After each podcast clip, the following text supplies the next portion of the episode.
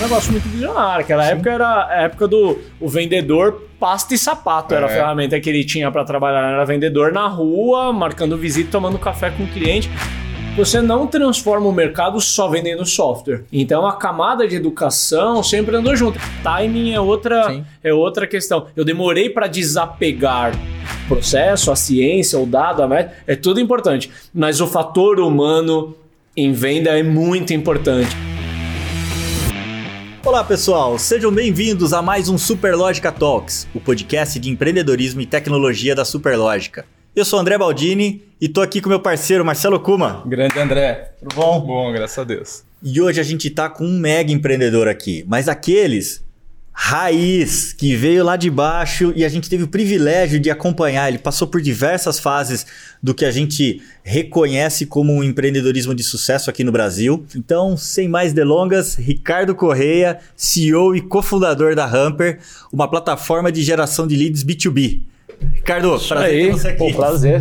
Feliz de estar aqui com vocês. Muito bom, Ricardo. Eu acertei o posicionamento? Aqui. Acertou, cara. Também tô me acostumando com ele. Aê. A gente vai poder falar disso mais Boa. adiante. A hora que você falou um mega empreendedor, eu procurei. Falei, pô, será que tem mais alguém aqui além de mim? Ah, eu tenho certeza que no final do episódio, a galera que, que falou que você tá se colocando em dúvida vai falar, puta, esse carro que esse cara já passou, é, a história dele. Vamos ver. Espero que a gente tenha sucesso em tirar isso daí de você para compartilhar com todo mundo aqui. Vamos fazer bem. acontecer. Legal. Vamos nessa. Mas, Ricardo, me conta uma coisa. Por que Hamper? O que é Hamper? De onde vem Hamper? Já começaram com uma braba, hein? Tem Ué, que estar tá inspirado para responder. Ninguém falou que ia, falou que ia ser foda, né? Eu acho que tem vários fatores, né? O principal deles é pela palavra rampar. Rampar. Ah, é, é, de rampar que a gente abrasileirou, como tantas outras claro. palavras, né? Rampear para quem não está familiarizado, pode ser utilizado para um profissional de vendas ou para uma franquia, para uma uhum, nova sim. unidade de negócio, que é aquele período onde aquele profissional, aquela unidade está tracionando, né? Uhum. Além de ter uma boa sonoridade, tem um efeito positivo, né? Não tem Sem como dúvida. você não pensar em coisa boa quando você pensa em rampear, né? E aí tem a, um pouco da felicidade de a palavra ser universal, né? Que ela pode ser ramper, pode ser ramper, e, e não Total. tem boa. grandes dificuldades de, de, de transportar essa palavra para outros lugares. E por fim, encaixa um pouco com talvez algo que a gente consiga falar um pouquinho aqui, que é com skate, né? Tipo, rampar, né? É um verbo que pode remeter para coisas ligadas a vendas, mas pode remeter também com, com outras coisas, como para mim é o skate, né? Bacana. O quão importante na sua vida é o skate?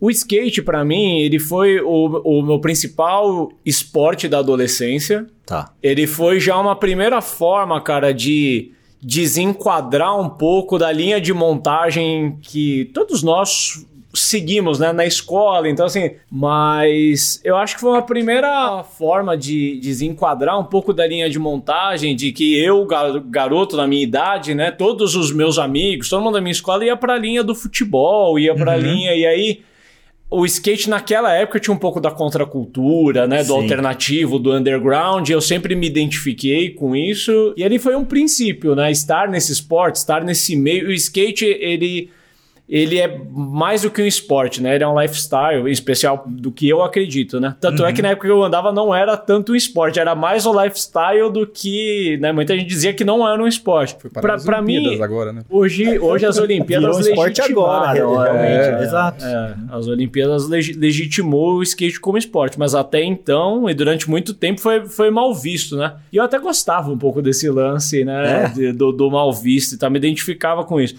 E eu pratiquei durante a adolescência e o skate ele tem uma importância para mim. Acho que vale um disclaimer, eu nunca fui bom. Eu fui insistente, mas eu nunca fui bom. Andei por três ou quatro anos. É um esporte exigente. Você tem que andar por muito tempo e praticar muito para ser compreendido como bom. Eu não uhum. considero que eu fui bom, mas eu desenvolvi alguma habilidade. E o que foi legal foi que com 20 anos eu já trabalhava e fui pai. Então, a minha. É, não muito diferente de, muito, de, de, de muita, muita gente. gente. eu tive muita responsabilidade muito cedo. Uhum. E a primeira coisa que dança nessas horas são os seus hobbies, né? Hobbies. Eu, eu durante muito tempo, eu não tive tempo, eu não tive foco para conseguir olhar para coisas que eu tinha gostado até então. Uhum. Pô, eu posso dizer assim, acho que dos 20 aos 30 anos eu tive que trabalhar e ralar duro para viabilizar a minha vida. E com mais ou menos 30 anos eu tive um reencontro com o skate, que para mim foi bastante importante, foi um reencontro mais do que com o esporte, né? Foi um ah. reencontro com essa personalidade, né, mais mais mais leve, mais alternativa, né? Então, assim, ter voltado a viver isso em outro estágio de vida, né? Com Sim. outra maturidade e tal, significa muito para mim. Então, o skate ele tem esse lance de é mais do que praticar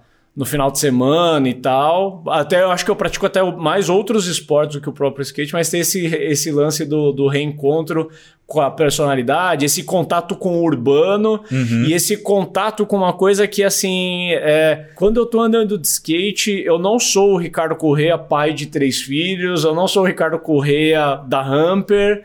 Cara, eu tô andando de skate, sabe? Sim, legal. Isso é mundo. muito doido. É. Poucos esportes proporcionam esse, esse nível de meditação, assim, né? Que legal. Curioso, que bacana. Muito bom. Agora, você falou que começou a trabalhar muito cedo e, e, pelo que eu me lembro, você tem uma relação com o marketing muito forte, né? Uhum. Quando foi? Como é que começou? Quando é que você se enveredou para o empreendedorismo? Legal. vou tentar pegar a história mais ou menos do ponto do começo do skate ali também, sem, sem delongar muito aqui, mas com mais ou menos 13 anos eu dividi o meu tempo entre skate e computador, basicamente, tá. né? E acho que como muitos empreendedores e empreendedoras que inclusive passam por aqui, eu tive esse privilégio de ter o computador em casa, né? Sim. E aí eu com 13, 14 anos, eu formatava, eu desmontava, eu trocava cabo e eu comecei a desenvolver site, porque quando eu tinha 13 anos, deu o boom do, dos .com ali Sim. próximo dos anos 2000. E eu comecei a fuçar com HTML, com Photoshop e comecei a conseguir pôr uns sites no ar do que era hobby meu na época. Fiz site do Chaves, fiz site de skate. Uhum. Legal. E, e apreciei aquilo. E o, e, o, e o meu pai teve uma certa visão, né, de que de, queria me endossar, né, para uma profissão e começou a me incentivar, e me pagou curso de web design, me comprou livro, então ele tentou me incentivar, o meu pai vem de TI, né? Então, ele tentou me incentivar para ser desenvolvedor. Ele Sim. comprou um livro de Java desse tamanho que eu nunca toquei no livro, né? E ali ficou claro para mim para ele que eu não iria pro lado da programação, mas estava muito próximo disso, né? Mais, mais voltado para design e criação do que para programação isso me ajudou, ter feito esses cursos e ter feito esses sites na brincadeira, acabou me ajudando a conseguir o primeiro emprego. Porque quando eu saí da escola, eu não tinha muita noção do que eu ia fazer. Muita gente me falava assim, cara, você tem que trabalhar com comunicação ou com teatro, você tem que ser ator, porque você tem uma, uma predisposição para esse tipo de coisa. E concatenando algumas coisas assim, tipo, putz, comunica ser comunicativo barra gostar de cair em publicidade, foi fazer publicidade. Eu acho que a coisa mais importante que a faculdade me possibilitou foi conseguir um estágio na área de marketing. Tá. Porque a faculdade em si eu aproveitei pouco. Mas ter ingressado logo no primeiro semestre eu consegui um estágio em, em marketing. E isso para mim foi muito importante. Eu consegui o estágio cedo porque eu já fazia web design. Eu arrumei uma Legal. empresa de software que tinha um catálogo online com milhares de produtos de software, eu acho que esse é um ponto importante da história também, e que precisava de alguém que desse a manutenção para aquele site. E porque eu já mexia um pouco com as linguagens e tal, apesar da pouca idade, ter acabado de ingressar na faculdade, eu consegui pegar a vaga. E olha que doido, eu entrei naquele momento, isso foi. É, é, tem umas coisas que jogam a favor, né? Eu ah. acho que esse é o momento que dá para dizer que jogou a meu favor. Porque eu, eu, eu entrei para trabalhar com marketing, que foi o que eu fiz minha vida inteira, na indústria indústria de software, que é a indústria que eu trabalhei a minha vida inteira. É. Então eu tive um pouco de privilégio de não perder tempo. Não, o tempo ele nunca é perdido, né? Mas eu não precisei pipocar em, em, muita coisa até me encontrar. E não demorou muito tempo, assim. Logo nos primeiros dias eu comecei a entender o que, era a indústria de software, que é muito diferente do que a gente conhece hoje. Uhum. E também marketing, falar, cara, eu tô na minha praia, é isso que eu quero fazer. E foi mais ou menos assim que eu comecei a trabalhar. Software e marketing era muito diferente Totalmente. do que é hoje. Essa empresa ela era uma empresa de catálogo de, de software, era B2B, uhum. mas ela tinha uma pegada muito parecida com um site de e-commerce, né? De grades, de produto e tudo mais. E a gente representava um monte de marcas de fora e isso que eu estou contando tem uns 15 anos, é, não existia SaaS no Brasil. Uhum. Se existia, né, né? era, era, software de caixinha. Uhum. A gente importava o produto e distribuía nos clientes. O cliente comprava o software com a gente. É as, era similar à Abrasoft. Ah, é? Era uma tá. empresa chamada Stratos. Tá. A Abrasoft ela cuidava dos principais licenciamentos. Adobe, Microsoft, Oracle. Uhum. E a Stratos cuidava da cauda longa. Tá. Então, assim, a gente tinha um portfólio de centenas Enorme. de produtos que empresas muito grandes, como montadoras, empresas de óleo e gás, compravam. E ba bancos, te telecom. Basicamente, só empresa muito grande usava software. Era na época que se falava muito em pirataria, né? Se você é, era um sim. SMB, você ia usar o Photoshop, é. e infelizmente a realidade da maioria era craqueado ou qualquer coisa parecida.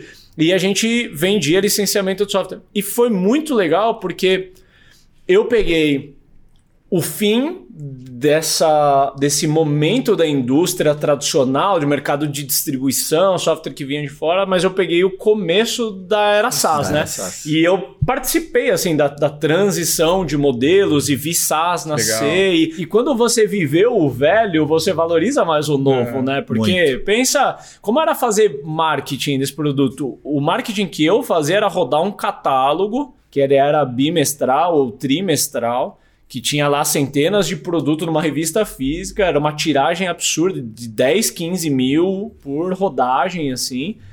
E essa era uma das principais vertentes que eu tinha no marketing. Cuidava do site também, como eu falei, acho que era uma empresa que enxergava à frente do seu uhum. tempo, porque a gente, a gente não vendia online, mas a gente tinha um site preparado e a gente falava em geração de leads há 15 anos atrás. Hoje você fala, ah, tudo bem, tipo, geração de leads, what else, né? Tá é. Tá todo mundo falando, mas naquela época era um negócio muito visionário. Aquela Sim. época era a época do o vendedor pasta e sapato. Era a é. ferramenta que ele tinha para trabalhar. Era vendedor na rua, marcando visita, tomando café com o cliente. E a gente já tinha um modelo de canal de distribuição que estava à frente do seu tempo. Porque a gente gerava o lead via site, a gente mandava o catálogo, o catálogo era o nosso portfólio, era onde o cliente vinha que comprar e, e ele fazia os pedidos com a equipe comercial. comercial. Muito Legal. a grosso modo, né? Eu trabalhei quatro anos nessa empresa, entrei como estagiário, saí já como gestor de um pequeno time, em parte um time interno, parte um time de freelancers, e fui trabalhar na Aurum 2010. E aí a passagem na Aurum foi o turning point assim para muita coisa, porque a Aurum, para quem não conhece, é uma empresa de software jurídico e eles são líderes em escritórios de advocacia no Brasil. E naquela época eles já eram, mas eles tinham um produto legado, um produto de quase 20 anos, cliente servidor, não era SaaS. Uhum mas já era uma empresa conhecida e tal, que fazia o marketing tradicional. Então foi basicamente contratado, como era muito comum naquela época, para ser o cara de marketing, uhum. que ia cuidar do stand do evento anual deles, ia cuidar que o site tivesse atualizado, que o time de vendas ia ter material para levar no cliente e tal. Eu consegui contribuir com, com uma visão à frente de que marketing já não era mais aquilo e, de novo, acho que os astros se alinharam, que era uma empresa que estava pronta para essa visão. Uhum. Legal. Na Aurum, a gente começou a falar de inbound, de inside sales, quando isso não tinha nem nome ainda. ainda a que... gente teve uma área, por exemplo, de Customer Success que a gente chamou de Customer Care, que era o nome uhum. que a uhum. gente batizou Sim. dentro de casa. E a gente começou a fazer muita coisa legal, converter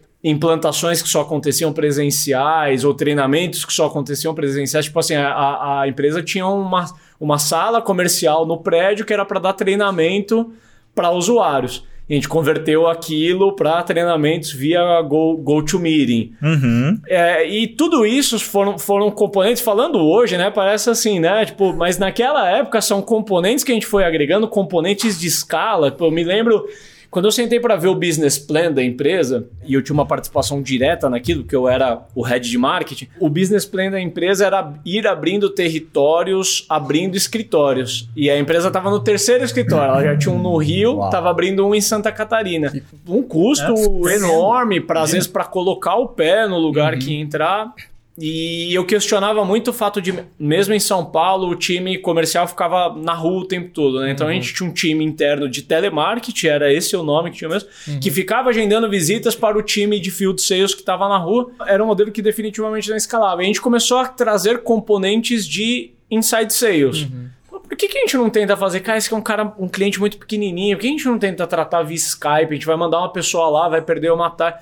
E a gente começou a operar com essas coisas e a gente começou a ir aos poucos substituindo o modelo de telemarketing, de um trabalho muito braçal, muito maçante, um modelo de field sales barra unidades fora de São Paulo, por Sim. um modelo mais digital e mais escalável.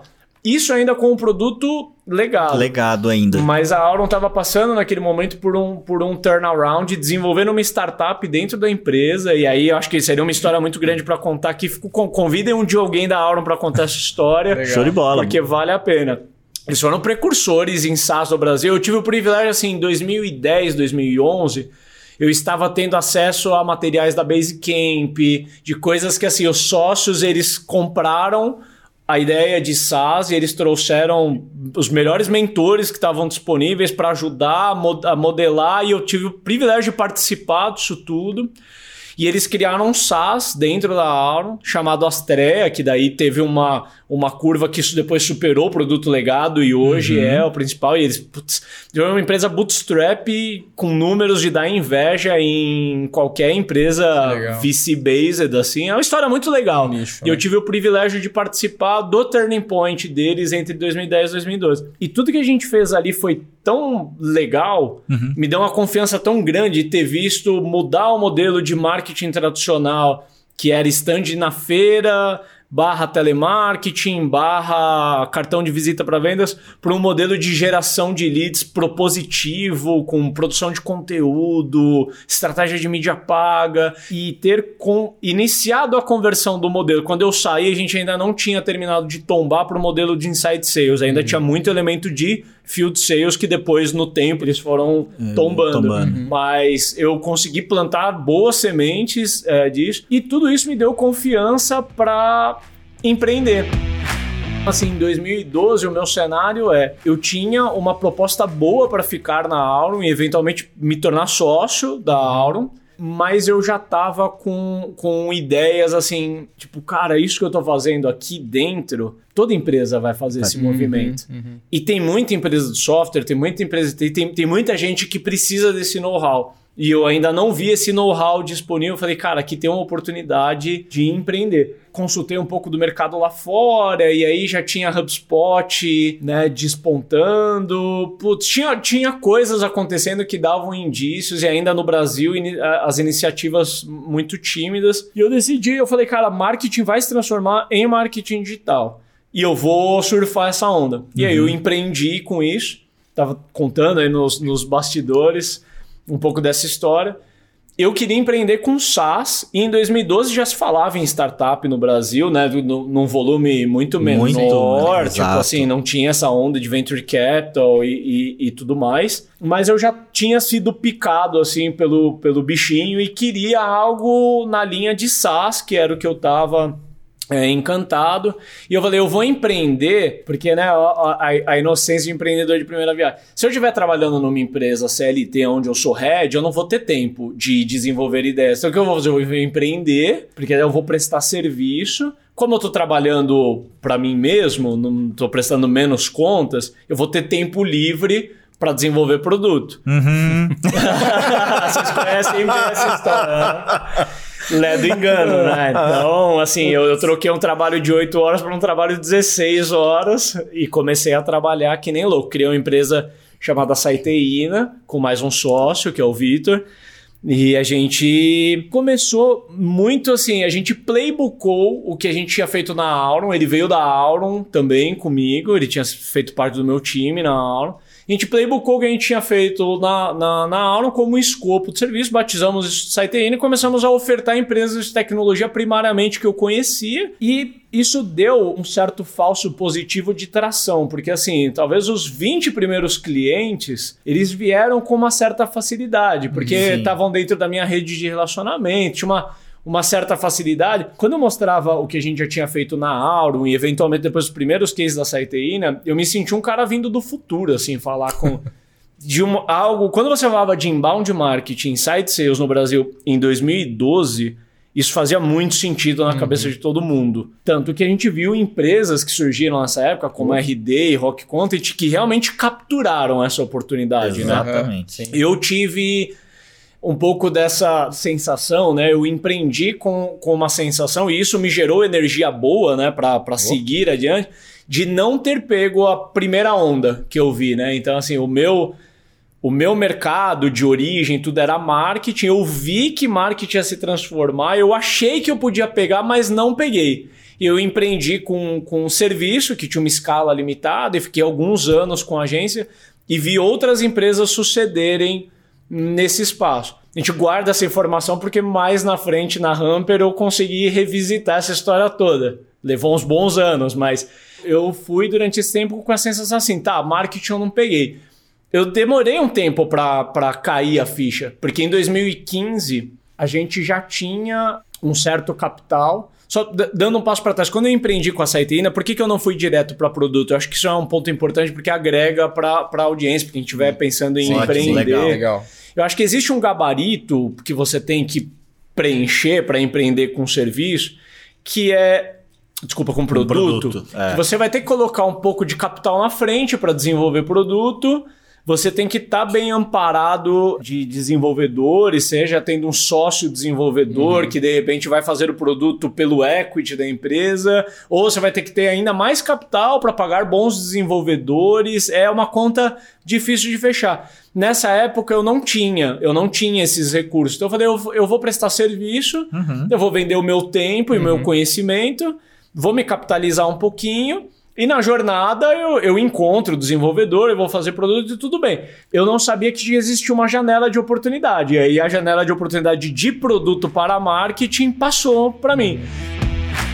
Em 2015, quando eu terminei de, de reunir, digamos assim, os elementos que precisavam, eu ainda tentei um produto de marketing digital, mas ficou claro que já estava tarde demais, assim, já estava uhum. falando de players de fora que já tinham uma presença relevante aqui, players ah. locais muito bem. É, tanto capitalizados quanto que foram capazes de execução mesmo e de uhum. congestionar o mercado, né? De capturar a oportunidade de mercado. Você trouxe dois exemplos aqui que basicamente criar, trouxeram essa cultura do inbound e, é, e, do conteúdo, né? O modelo inbound Sim. foi fantástico. Sim. O mérito dos caras é tremendo. Muito. Né? Muito.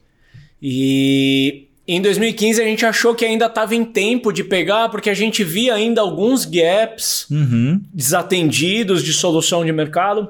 Mas estava claro, assim, a gente chegou a desenvolver um primeiro produto e a gente conversou um pouco com o VC e tudo, e o mercado era muito cético em relação uhum. a isso. Falar, cara, tipo, marketing é mar vermelho, o cara uhum. vai fazer outra coisa, vai. E caraca, agora, tipo assim, agora que eu, que tenho, eu tenho, tudo na caixa de ferramenta para fazer, né? É muito louco, né? Acho que timing, nós, né, empreendedores, lidamos com isso o tempo todo. É, timing. timing é outra, é outra questão. Eu demorei para desapegar. Uhum. Né, de ter perdido a janela de oportunidade. Mas eventualmente eu aceitei e quando eu aceitei isso, me abriu a cabeça para olhar para outras coisas. E logo ali na minha adjacência, né, embora todo o meu background tenha vindo de marketing, eu sempre trabalhei em empresa B2B, empresa uhum. de software. E a área de marketing de uma empresa B2B é normalmente dentro da área de vendas. Uhum. É quase uma simbiose, uhum. né? Você não sabe onde, onde começa um, termina outro. É.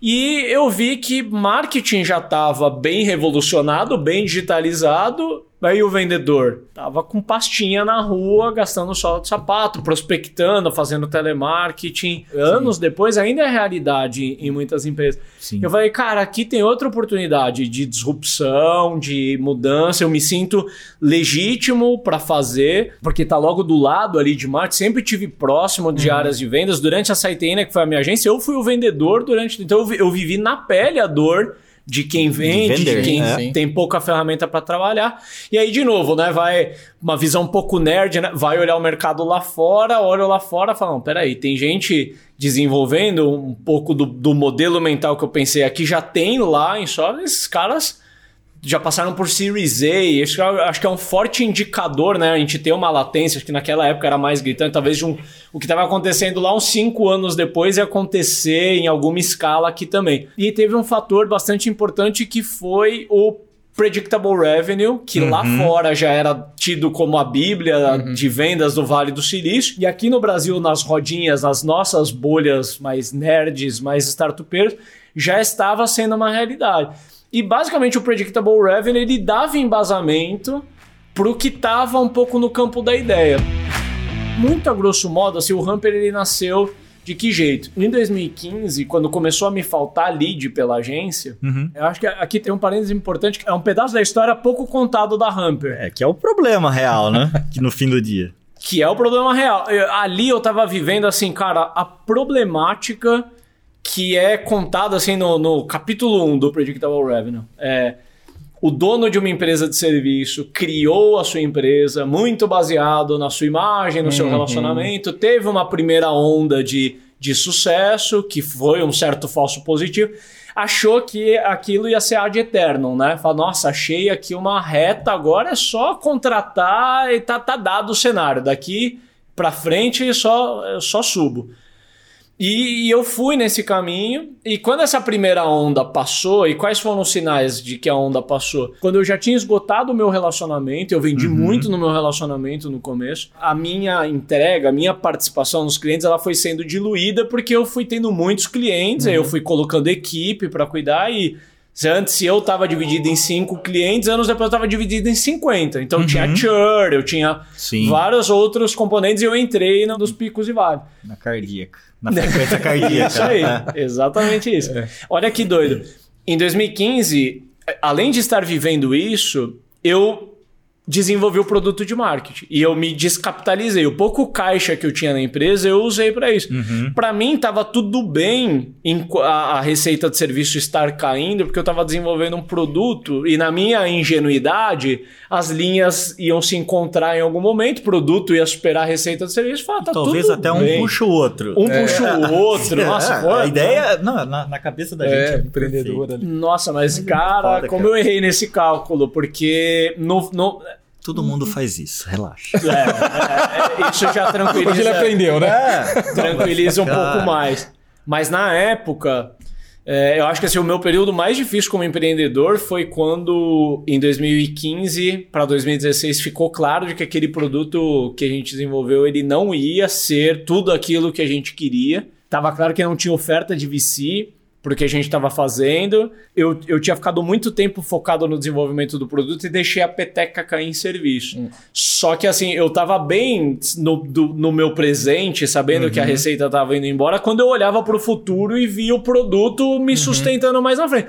Quando tirou o produto, tirou o meu futuro. Eu vi a realidade que eu tinha no presente que não era legal uhum. e sem futuro pela frente foi um vale, assim, foi um período cinzento, meio maluco. E no desespero de precisar girar clientes pela Saiteína, clientes de serviço, eu falei, poxa, o meu, o meu inbound aqui, o meu marketing digital não está me rendendo o que eu preciso. Eu preciso de mais reuniões comerciais do que eu estou fazendo hoje. Pingava alguma coisa uhum. pelo meu site e tal, mas não era nada que pagava as contas.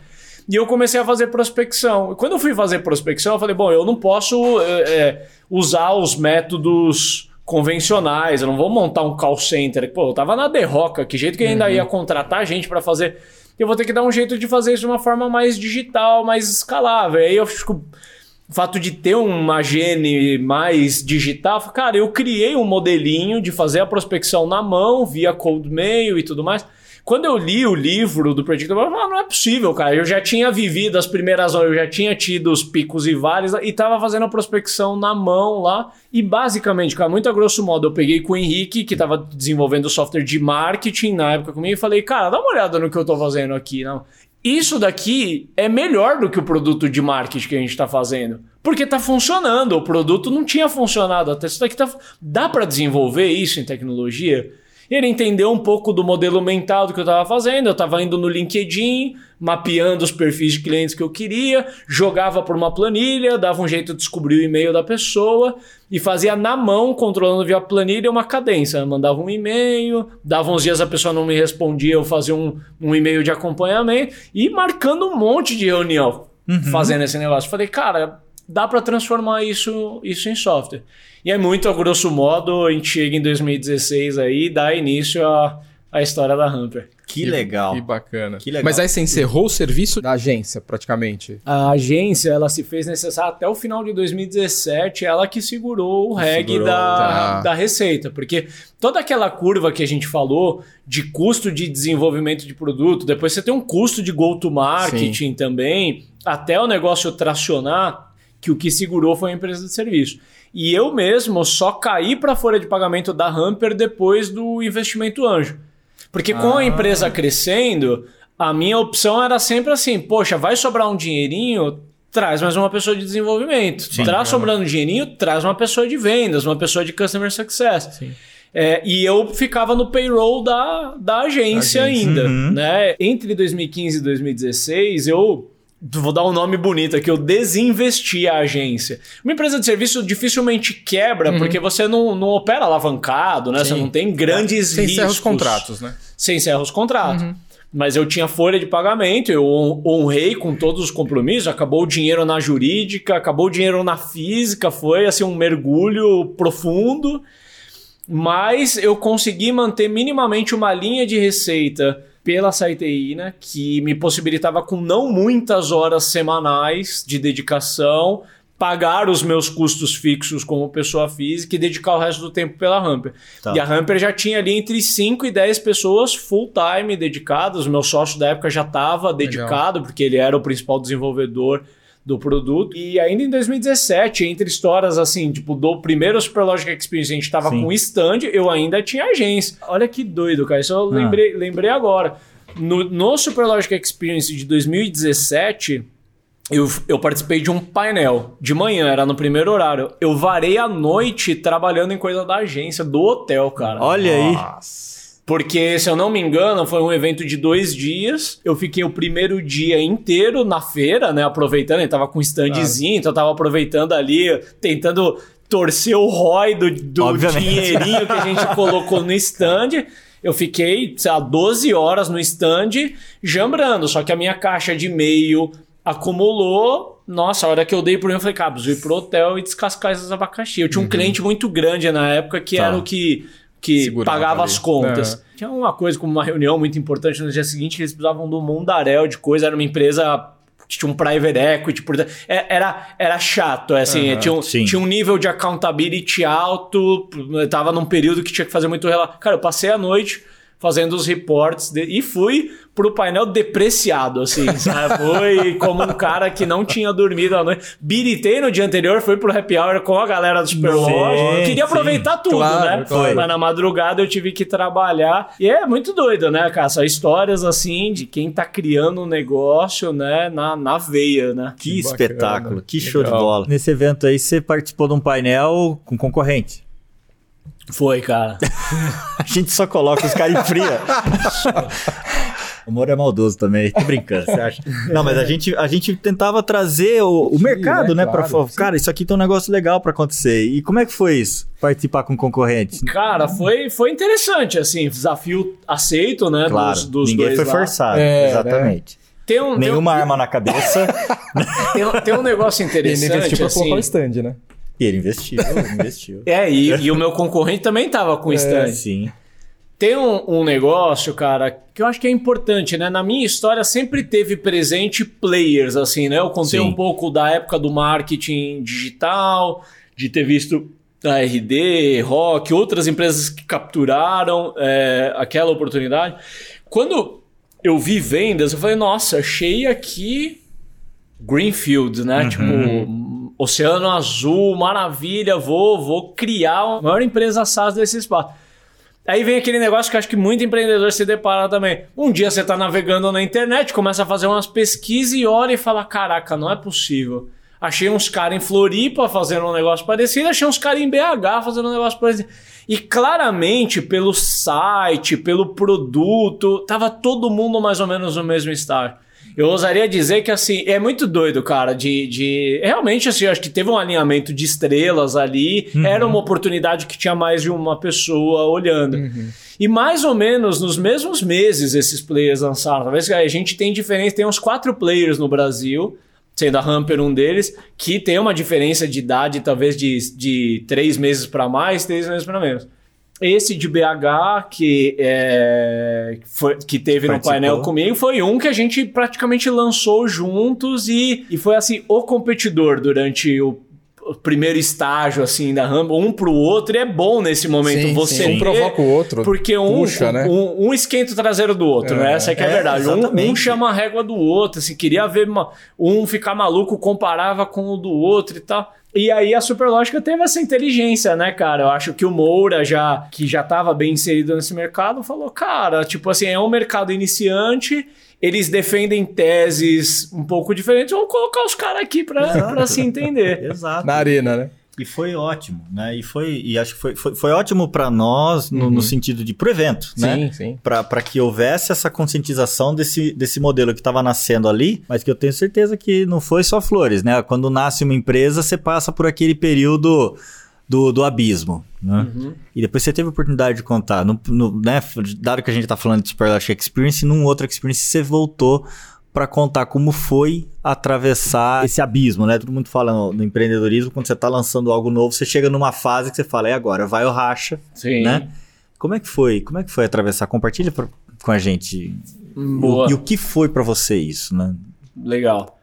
Cara, é, a gente, em 2017, a gente captou um, investimento anjo Tá. de um milhão de reais. Uhum. Isso me possibilitou encerrar o CNPJ. Para mim foi um ato de liberdade, né? Das Porque eu precisava encerrar a Saiteína, dar adeus para os clientes, realmente encerrar a história. É difícil para o empreendedor montar dois camelos ao mesmo tempo, né? Acho que fica um bom disclaimer. Uhum. Me teve um custo de vida alto, assim, o tempo que eu operei vídeo que eu falei do dia do evento, né? Sim. Virar à noite não é um negócio sustentável de se fazer por muito tempo. O anjo, ele aconteceu já como uma sinalização de algo que estava acontecendo, porque a gente vinha tracionando. Estar no Superlógica foi uma sinalização de mercado, porque quando você é uma startup, você consegue participar de um evento de uma certa expressão, para quem olha de fora, fala, meu, isso está acontecendo. É. Eu acho que a gente soube fazer boas escolhas assim nos primeiros anos e eventualmente a gente estava ali construindo, estava com uma cadência de venda acontecendo, a empresa estava acontecendo. Aí, pô, veio uma sinalização de fora, entrou dinheiro tal, beleza. 2018 foi um ano que a gente usou esse um milhão e a gente construiu o time, que foi para umas 20 e poucas para 30 pessoas, construiu melhor o produto, porque até então gente estava rodando só em MVP, fazendo loucura.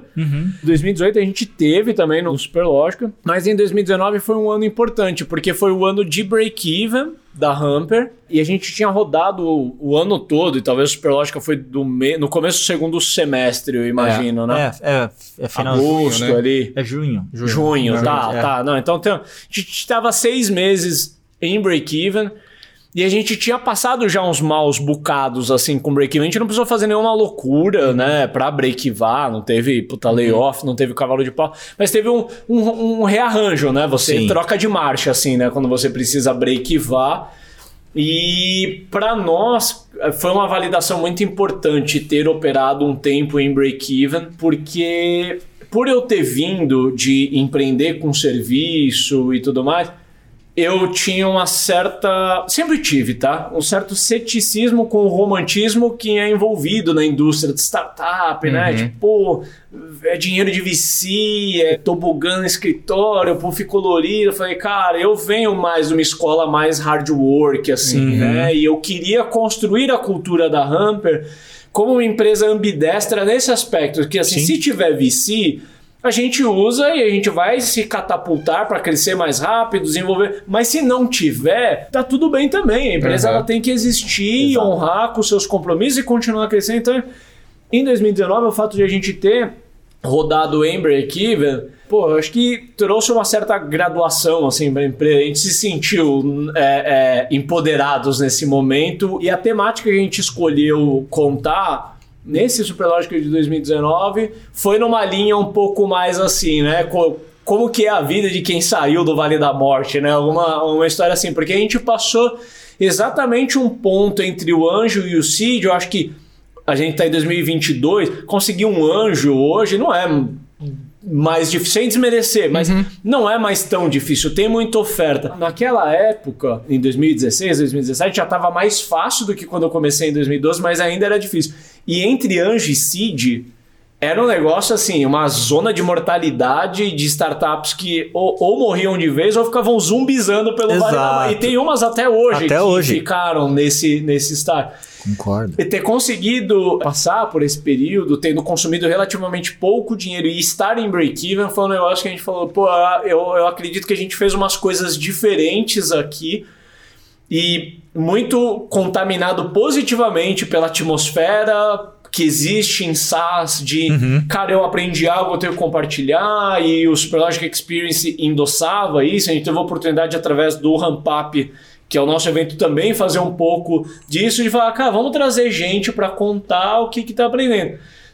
E a gente contou ali em 2019 alguns aprendizados assim de como que foi construir uma empresa SaaS que estava operando em, em, em, em break-even já numa certa rodagem, mantendo ainda uma taxa de crescimento muito parecida com o VC. E puta, foi, foi Legal. maneiro pra caramba. E- Um give back um pouco para de devolver para uma porção de gente uma série de coisas que a gente tinha aproveitado até ali. Legal.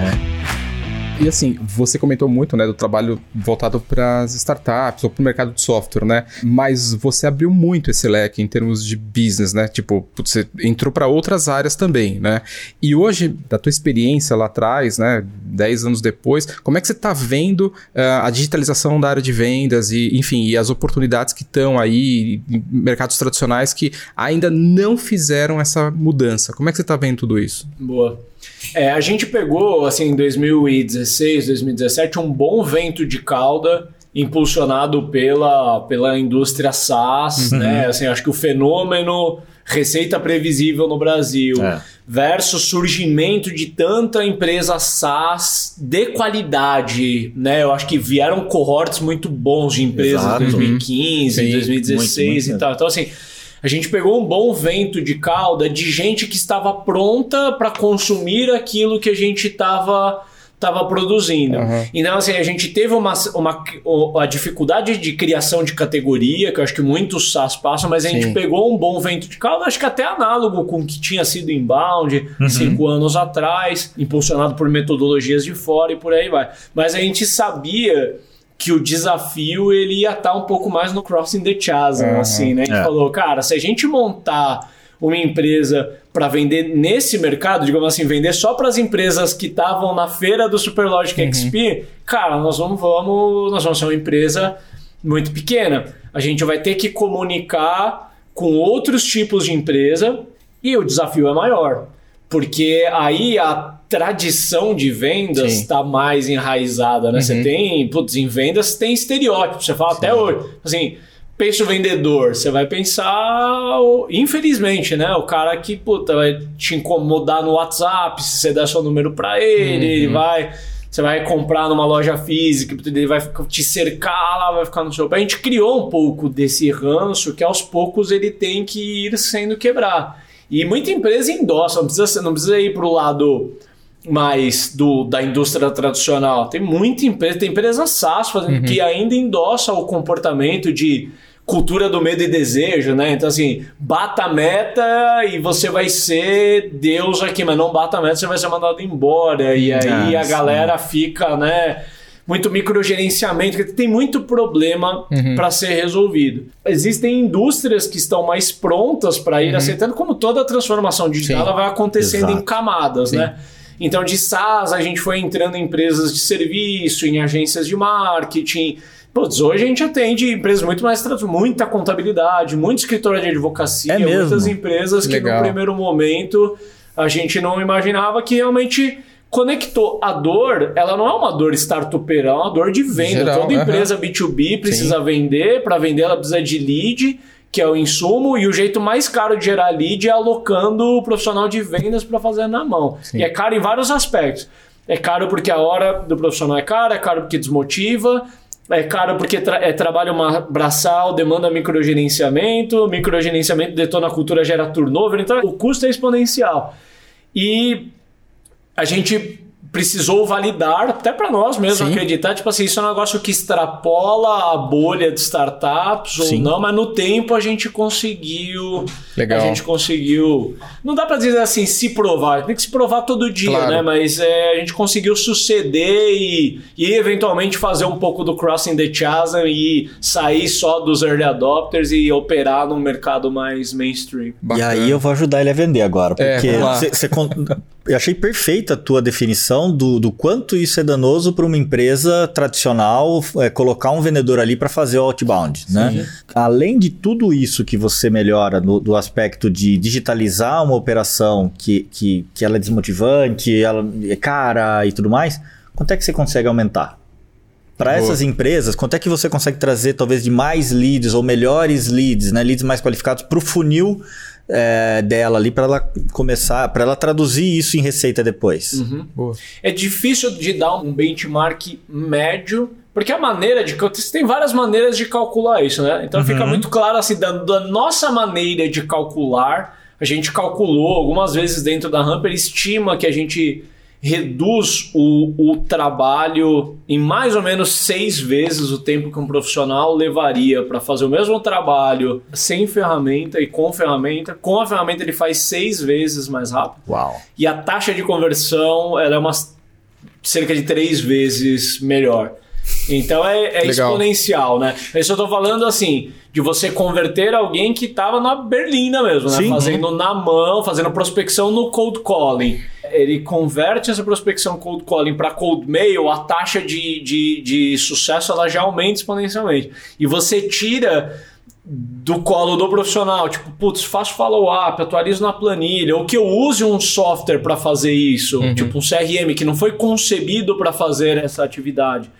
É, fazendo na mão, ele levaria 5, 6 vezes mais tempo. Então, ó. Posso continuar vendendo para você? Vai lá, Porque, não, é sério, porque você tava falando. Eu nem gosto de vender, não gosto de vender. Né? Não, mas você tava falando, falou, poxa, é, escritórios de contabilidade, jurídicos e tudo mais. E, cara, a gente tem um monte de administradora de condomínio assistindo isso daqui, um monte de imobiliária Boa, verdade. assistindo isso daqui. Sim, sim. né? Tem empresas desse segmento também utilizando hoje a Hamper? Tem, mas é um, é um bom ponto que assim, a, a, a Hamper ela resolve problema de prospecção, mas ela não resolve problema de modelo mental. Então tem que tomar muito cuidado com achar. E isso não é, né? Eu não Legal. quero ser taxativo e Sim, dizer sim, que sim. certas. Toda indústria vai ter empreendedores, gestores, equipes que acham que a ferramenta faz milagre, né? Não Fala, faz. eu vou Não. implantar Perfeito, aqui. perfeito. Tipo assim, deixa eu olhar o que, que a Superlógica usa. Eu faço somente mais. A Superlógica fala, puta, eu uso o Hamper aqui, eu uso não sei o que lá. Ah, então pronto, os caras estão voando, eu vou copiar esse stack para mim, vou colocar e, né, tem, tem essa parte da mais mecânica, da ferramenta, né, da ciência, mas tem uma parte de filosofia também, sim. de trabalho, que não adianta você pegar uma área de né? vendas que opera de uma certa forma, que está desmotivado, que já tem um certo status quo estabelecido ali, e fala, ó, moçada, agora a gente tem essa ferramenta aqui, a gente vai voar. Cara, não vai, né? Então, eu acho que a Hamper, como tantas outras ferramentas, ela escala um processo que você pressupõe que aquele, su- aquele processo ele já existia ali dentro, ele já estava sendo feito, só que em baixa escala. E aí Sim. você coloca a ferramenta que ajuda a, a escalar, a sistematizar, a trazer métricas para algo que já não estava feito. Seja, Uma empresa que está vendendo zero ou estava fazendo do jeito errado, contrata a ferramenta, a ferramenta vai fazer nada por ela, provavelmente. Em alguns casos, a ferramenta foi o primeiro passo para a mudança de modelo mental, mas é difícil. É mais fácil a empresa já, já estar inclinada querer mudar algumas coisas e aí depois a ferramenta ela veste naquele novo processo. né? Bacana. Perfeita, porque é, eu fui um dos defensores, e acho que até conversei contigo uma certa vez, falou, cara, vamos palestrar num evento para administrador de condomínio, a gente teve essa discussão e falou, talvez não fizesse sentido, né, no- naquele momento. A gente levou palestra de vendas, a gente levou um monte de coisa, processo, né? E é engraçado, eu- a gente fazia uma pergunta no, no evento, ah, você acha que vendas é processo ou é, é Dom. dom, né? E é dom, é dom, é dom. Não é, cara. É processo. Cara, não, é possível, Mas é o modelo né? mental, né? É o modelo mental. É. Só que ah, o que eu acredito muito, é que- e isso a gente vem fazendo já há algum tempo, é, e tá mudando. Porque é ciclo, é, é, tem ciclos, né? Poxa, a transformação digital ela tá provocando. Essa galera que fazia venda porta a porta, veio a pandemia, vai fazer o quê? Fazer- é, não tem. Sim. Uhum. Sim. né? Vai buscar a ferramenta e, e, óbvio, a ferramenta não vai mudar o modelo mental, mas ela vai contribuir para dar uns passinhos, né? Então, eu convido administradores de condomínio imobiliários a não, não querem atropelar lá, não querem encher a tua, tua caixa lá de um monte de, de, de lead que talvez não tenha fit, mas eu convido a entender. A entender, porque no fim do dia, vender é uma necessidade. Se você não vender, você vai ter problema Claro. em qualquer mercado, né? Sim. E, e isso que eles fazem Uhum. é super legal, porque ajuda, inclusive, você a entender melhor quem é o teu cliente, Uhum, quem sim. é o cara bom para você, né? Então fica uma, uma provocação Sim, aqui, sim. né? Para inclusive esses mercados que, que, que nos assistem bastante, né? Por conta da, da- do, do, do mercado que a Superlógica está inserida hoje, né? É para pesquisarem mais, Sim, porque bacana. vender faz bem, né? É, com Faz certeza. O negócio agradece.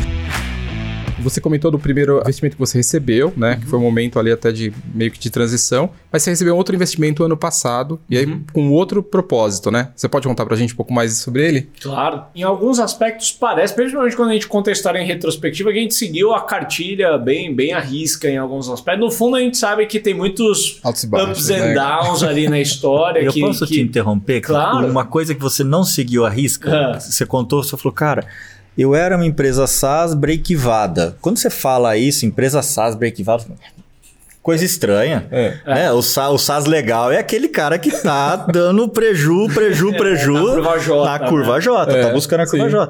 Mas é um negócio que ele falou que é interessantíssimo. Na tua cabeça, você falou, cara, eu vou ter que ser uma empresa que vai funcionar, Uhum. independente se tiver grana ou não, investimento ou não. E essa era uma coisa que era muito parecida com a Superlógica, Aham. com, com a tua Sim, empresa sim, também. Você sim, teve que fazer isso, né? Então é aquela, não tem mal nisso. Né? Tem, é, tem a consciência do dono ali que tá, né? Poxa, se eu não tiver, de onde é que vai vir, né? Mas desculpa fazer eu, eu interromper, porque esse é um outro aspecto que muitas vezes a galera se ilude, né? Eu tenho que estar no. É, é grana, grana, grana pra cá. Ou só se move né? se tiver venture capital, né? Fala, não, eu isso. só, eu só saio de casa se for pra estar montado em alguns milhões, senão eu não empreendo, né? Exatamente, cara, não é assim. A vida, né?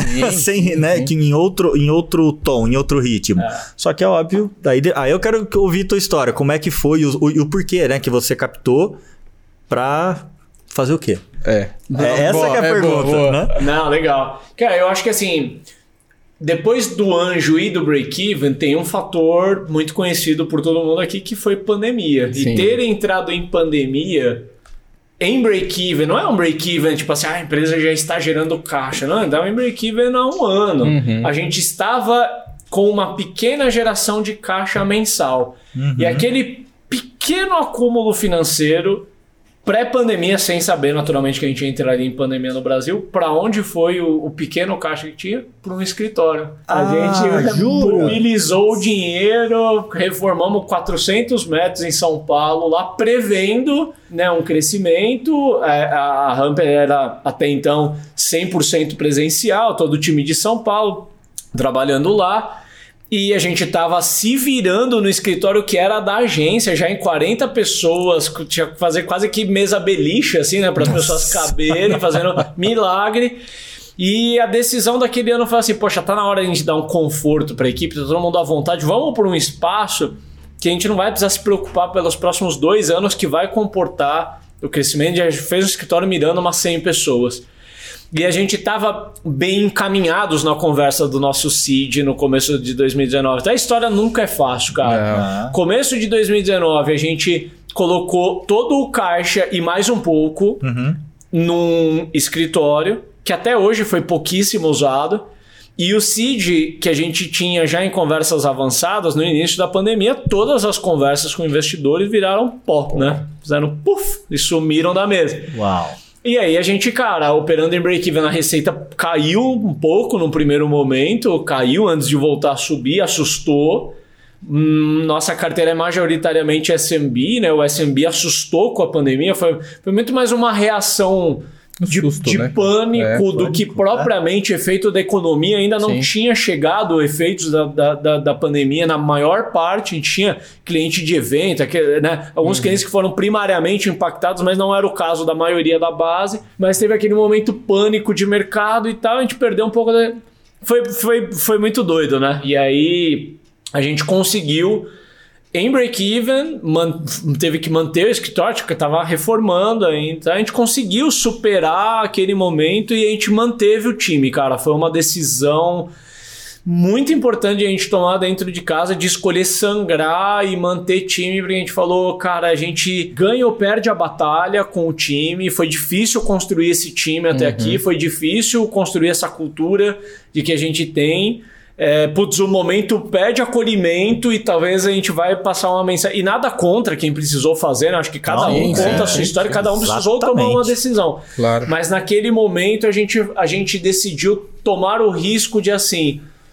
Vamos entender como que vão ser os próximos meses e segurar e a gente sangra, cara, tem acesso a banco, tem acesso, a gente passa o chapéu com os próprios investidores de novo e depois vê mais na frente se dilui mais, se faz num, num, num venture debt, não sei, vamos dar um jeito de operacionalizar esse troço e manter, porque se a gente conseguir segurar esse time forte que a gente tem, a gente não sai depreciados do outro lado. Claro. A gente sai eventualmente endividados, mas preparados para voltar a crescer. E aí, empresa em crescimento, a dívida se dilui ela no tempo e, e crescimento. E foi uma decisão muito acertada, assim, de segurar, porque fez muito bem para a cultura, uniu muito. Eu acho que todo mundo, de alguma maneira, viveu isso, né? De, puta, nada gera um propósito tão forte quanto, assim, estamos lutando pela sobrevivência do nosso negócio, que é o que põe comida para todo mundo. É. E, assim, eu quis contar esse parênteses porque eu acho que isso fortalece o fator break-even. Total. No meio de 2020, três meses depois da pandemia, as conversas com investidores voltaram a acontecer. Porque a gente passou aqueles dois, três primeiros Sim. meses de pânico no Brasil, o cenário estava longe de ter melhorado, mas as pessoas voltaram a sentar nas suas mesas, falaram, não, vamos voltar àquela conversa que a gente estava tendo lá atrás e tal. E aí, naquele momento, a gente estava prontos para retomar a conversa do nosso seed. Eu tive um, um evento relevante na empresa durante esse período foi a saída de um co-founder, então nós éramos em dois co-founders. Entramos né, no. é, começamos a conversar sobre um seed em dois co-founders. Quando eu retomei a conversa, eu era um solo founder que precisava contar a história de um founder que tinha saído. Então isso mudou um pouco. A gente tinha fundos, a Domo, por exemplo, que, que fez o nosso seed, estava engajada com a gente. Mas é lógico que assim, não dá para negar que eu voltei para conversar com eles um pouco diferente do que na primeira conversa. Então, um, é um, um ponto importante de, de ser falado aqui é um, um evento de cap table relevante, a saída claro, de um co-founder. claro. Não só pela participação, mas, pô, se eram dois, agora é um. Quem é esse um? Esse um, ele vai ele, ele dá conta do reggae, ele vai estar sozinho. E quem vem para ajudar? Então as conversas elas alongaram tanto e o nosso seed acabou acontecendo só no começo do ano passado. Então, assim, né? As histórias dizem que um seed vai levar entre 3 e 6 meses. O meu, contando com essa pandemia, levou mais de um ano para ser feito. E nesse meio do caminho, a gente operando ali com dinheiro no caixa que dá até sexta, entendeu? E fatura bacana. cliente paga, a gente conseguiu sempre honrar com tudo, mas foi muito no, no louco. A gente já tinha um CFO, que é o Edu, e ele é mais velho do que a média da galera. Eu falei, cara, que roubada que eu. Eu falei, já operou em alguma empresa que roda com esse caixa assim, cara? O caixa ele, ele bate quase zero em alguns momentos, assim. Sim. Adrenalina, Total, cara, total. Total. Até que veio o Cid, e aí, respondendo agora a pergunta do Cid, a gente tinha uma questão que pra gente já estava clara é, de que operar com um único produto. A, a Humber ela foi muito caxias na forma como executar assim, um único produto para um único mercado, um único jeito de vender. Aham. Né? E a gente foi, puta, chiitas nessa execução. Quase cinco anos fazendo nesse modelinho, Bruno até bateu uma receita significativa e, e alguns indícios de cume. Fala, opa, peraí. Será que aqui tem uma saturação? O que, que é? Mas tudo bem, também estava rodando em break-even, eu não sabia, né? Se- Será que a gente não cresce mais porque falta dinheiro É. ou falta dinheiro porque não cresce? Enfim, e aí o, o CID viria a calhar bem porque os próximos investimentos da empresa você deixa de ter um time de produto que sustenta aquele produto que já existe, você fala assim, vira, vira com certeza passam por isso, a conversa fica muito mais complexa. Você fala assim, para desenvolver uma feature nova, precisa de um squad. O que, que é um squad?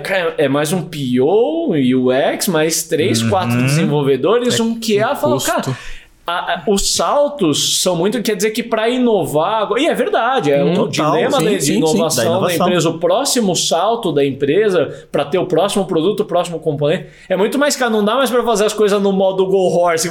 Cara, cadê aquele time de dev que a gente pagava umas pizzas, varava a noite aqui fazendo e subia quente a funcionalidade e boa? E tá certo, tem que ter essa cadência de trabalho. A gente falou, tá, os, os próximos desafios, eles precisam de um dinheiro maior do que o que a gente gente tem agora. E tudo bem, a gente continue, continuaria construindo a Hamper em break-even, mas talvez para colocar mais uns dois ou três barcos na água, que era o que a gente estava uhum. querendo fazer, precisava de mais dinheiro. Uhum. E aí a gente conversou no, no nosso seed com uma tese de melhorias incrementais. Tinham algumas inovações que a gente suspeitava nas adjacências uhum. do que a Hamper uhum. já estava fazendo, que a gente poderia explorar e que encantaram os investidores que acabaram entrando com a gente no seed, que acreditaram nisso e, e entraram com a gente.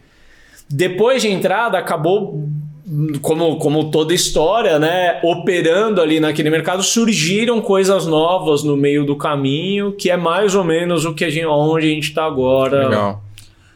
Tá. E você, né, pergunta de muita curiosidade mesmo, porque o que aconteceu? Eu imagino que uma plataforma que contribui com a geração de leads né, para vendas, né? É, para vendas, né? Sim. B2B, mas para vendas. É, você viu as empresas nessa, com a pandemia tornarem-se. A, a, venda, o processo de venda se tornou mais digital. Uhum. Você conseguiu aproveitar esse movimento? Uhum. Fez parte do do teu pitch, falou: ah, a galera tá indo pro digital, vai ter que vender digital. Tô... Você conseguiu aproveitar? Sim, foi, onda. foi no, no, primeiro momento a pandemia foi um vento frontal, né? Obviamente. Depois foi um, um vento de cauda. Uhum. Não foi um vento de cauda que impulsionou como vários outros mercados, né? Tiveram tá. empresas que o fator pandemia, assim, né? Foi fator uhum. de triplicar é. trimestralmente, assim, né? No nosso caso, eu acho que acelerou algumas coisas e ficou mais natural a gente dialogar com mercados que a gente dialogava menos, porque tudo virou inside sales, né? Uhum. Existiam máximas no mercado que assim, ah, você não vende um negócio de muito mais de dois mil reais se você não ir visitar. Pô, eu fiz um seed de 8 milhões, eu fui conhecer os meus investidores pessoalmente esse ano, olha que coisa doida. Tipo, uhum né? Tudo bem que não é bem uma transação de venda, mas não deixa de ser uma transação, uma transação Sim. de milhões que o olho no olho foi via call. Sim. E começaram a acontecer muitas vendas de milhões e muitas rodadas que provaram que a tese de o apertar a mão e tudo é relativa a uma cerimônia é desejável, o tete uhum. a tete faz diferente, sabe Sim. disso. Mas para muitas coisas que eram por alguma razão questionadas, né, se podia ser feito à distância, e isso nos nos favoreceu. Nos favoreceu não no sentido de gerar uma demanda absurda, de uhum. tipo, ah, de repente todo mundo quer fazer venda digital. Foi menos isso, mais mercados que antes estavam mais fechados entenderam que assim, agora se não foi por oportunidade, é por necessidade, né? A água bateu e eu vou ter que fazer, senão eu não vendo. Eu acho que tem um, uma questão, a pandemia ela contribuiu para isso e eu acho que a Hamper estava bem posicionada para isso, que é um fator cultura. Sim. Antes da pandemia, se falava menos em ambientes putz, abusivos, microgerenciamento. Era uma coisa que estava ali, mas eventualmente a gente não queria ver. É, uhum. É, esses assuntos, essas pautas, tipo burnout, essas coisas, é, elas vieram mais à tona na pandemia, até porque, lógico, né, o, a atmosfera ficou mais estressante e tudo Sim. mais. Mas é, é, é, inegável que o cuidado com gestão, com cultura ficou muito maior. Por uhum. N fatores. Tanto porque a pandemia trouxe vibrações diferentes para a humanidade, de forma geral, quanto pela puta, globalização do talento, né? Então a gente tinha aquele negócio de, pô, para a pessoa mudar de emprego, às vezes ela tinha que mudar o filho dela de colégio, ela tinha que mudar toda a logística dela, e aí às vezes ela ficava intolerável. Com a pandemia, todo mundo trabalhando remoto, tá todo mundo trabalhando, e aí o fator cultura, que sempre foi tido como importante, mas talvez, né, dava para para dar uma virou um negócio importante. E a Hamper desde cedo a gente se importou em falar sobre a cultura de vendas e falar não, não foi na pandemia que a gente começou, a gente começou a construir esse posicionamento que vendas não é telemarketing, vendas não é dom. Em algum momento nas nossas andanças de mercado, depois de alguns anos e ter tendido alguns milhares de clientes, ficou muito claro assim, as eras de vendas. Teve a era do dom, depois da era do Dom, teve a era da linha de produção. Todo mercado passa pelo é, modelo sim, Fabril. Fabril. Para tirar o dom e ser muito dependente de uma única pessoa talentosa, o que, que eu faço? Eu ponho processo em tudo e eventualmente as empresas começaram a ficar parecidas com call center, né? Quem estava escalando vendas estava contratando ali 30, 40, 50 pessoas, contratando gente de fazendo loucuras e uhum. tal num ambiente bagunçado e tal. Você fala, não, peraí, a gente já vinha questionando essas coisas, né? E acho que nesse aspecto a pandemia impulsionou, porque as pessoas que trabalham com vendas querem uma cultura digital tanto quanto marketing é digital, uhum. desenvolvimento é digital. Fala, poxa, por que que eu que trabalho com vendas, eu tô eventualmente numa startup, pô, a cultura é digital, mas pô, do dev é esperado um tal entrega, do marketing é esperado tal entrega, e eu sou cobrado por fazer 200 ligações por dia? Isso não é cultura digital. Uhum. Então, assim, ter, ter se importado com essas coisas, ter criado comunicações puta legítimas, não era só um posicionamento de mercado, é também um posicionamento de mercado, mas a uhum. gente se posicionou e eu acho que nesse aspecto a gente soube se posicionar com toda a humildade aqui, melhor do que outras empresas que estavam tentando capturar a mesma oportunidade. Uhum. Eu acho que a galera colocou muita energia na parte da ciência. Uhum. Tá. Então, assim, venda é métrica, venda é processo, sabe, um negócio muito muito cartesiano, né? e não dá para desconsiderar que assim, não é que venda é dom, mas o fator humano em venda é, conta é muito. Venda tem claro. uma vibração, venda Sim. tem um negócio de paixão. Pô, hoje é dia 31 de março, é o último dia de mês, é o último dia de quarter. Exato. Nossa, as áreas de vendas um dia como hoje estão bombando, estão vibrando. Estão vibrando, não é- exatamente. É, hoje é um dia vibrando. que a ciência ela deixa de existir, é go horse, é, é pancadaria exatamente. e vai. Então então, assim, existem outros componentes que não. A gente não negligencia. O processo. A gente é uma empresa de tecnologia. Claro. O processo, a ciência, o dado, a média, é tudo importante. Mas o fator humano em venda é muito importante. Eu acho que ter levantado essa bandeira desde cedo foi uma coisa que, que jogou a favor, mas eu acho que a gente já estava legítimos nisso, né? A Sim. gente não, não dançou conforme a música que estava sendo tocada e acho que isso fez muita diferença. Bacana, muito bom. E aí, deixa eu explorar um pouco. Você falou, bom, levantamos um, um seed é, com o intuito de desenvolver novas linhas de produto. Mas você apareceu ano passado com. Ano, foi, ano, foi ano passado? Foi esse ano. Foi esse ano já, né? Uhum. Com a sua. Foi a primeira aquisição, a primeira aquisição. De, de uma outra companhia, né? Conta pra gente, como é que foi? Mudou a estratégia no meio do caminho? O que que se deu? Como que se deu? Foi oportunidade? Foi oportunidade. Vou contar um pouco, um pouco em primeira mão aqui, cara, Opa, dessa, adoro dessa história. a gente tem uma vantagem, né? De novo, em alguns momentos a sorte conta. A gente tem bons, bons investidores nos apoiando. Isso é ótimo. E Isso é necessário. Fundamental. Né? E, e, e, e, catalisando coisas boas pra gente em vários aspectos. E, eventualmente, uma empresa que queria levantar Venture Capital é, que, que era a Lahar, uhum. conversou com os nossos investidores, os nossos investidores nos trouxeram como oportunidade de a gente conhecer a empresa de um ponto de vista de assim, eu acho que para venture capital para o estágio que a Domo olha, não faria sentido, mas eles viram como uma oportunidade para uma empresa do portfólio e trouxeram para olhar. E na minha, no meu entendimento, eu falo, cara, no estágio de seed, que a gente vai olhar M&A, né? Tipo, assim, via de regra, se uhum. a gente for seguir a risca cartilha, você vai olhar M&A no estágio pós-série A, muito uhum. provavelmente pós-série B. Posso mencionar a Superlógica, é bem Sim. maior do que a Hamper. A Superlógica é uma referência em M&A, uhum. mas é uma empresa um tanto maior, tem mais robustez em, em vários aspectos. Eu falei, poxa, eu não, não me passava pela cabeça M&A até mais ou menos um ano atrás. E, e ter... É, é, os, os investidores eles terem tido mais do que a sensibilidade só de trazer o negócio para olhar, mais de de ter acreditado, né? E falar, putz, cara, eu, é, você não tá errado de olhar aqui no estágio City, mas vai conhecer, né? E, putz, e eventualmente conversando. É, a gente percebeu fit de cultura, a gente percebeu fit de complementariedade de produto. E posso trazer assim. É, inbound estava na estratégia da Hamper, uhum. em algum ponto da história da Hamper, de um, de um, plano futuro. Talvez a gente não teria uma oportunidade tão boa de ingressar no inbound como a gente teve através da aquisição da Lahar, porque era uma uhum. empresa de sete anos. Com o time a gente já conhecia a galera que estava empreendendo pela Lahar, estiveram em ramp-ups uhum. com a gente, só nunca tinha olhado desse prisma, Sim. né? Uhum. E quando a gente começou a olhar desse prisma, começou a fazer sentido. E aí a gente viu que talvez a gente anteciparia alguns planos de entrar no mercado um pouco antes, mas por uma oportunidade que talvez quando a gente entendesse que era a hora de entrar nesse mercado, essa oportunidade eventualmente não estaria mais disponível.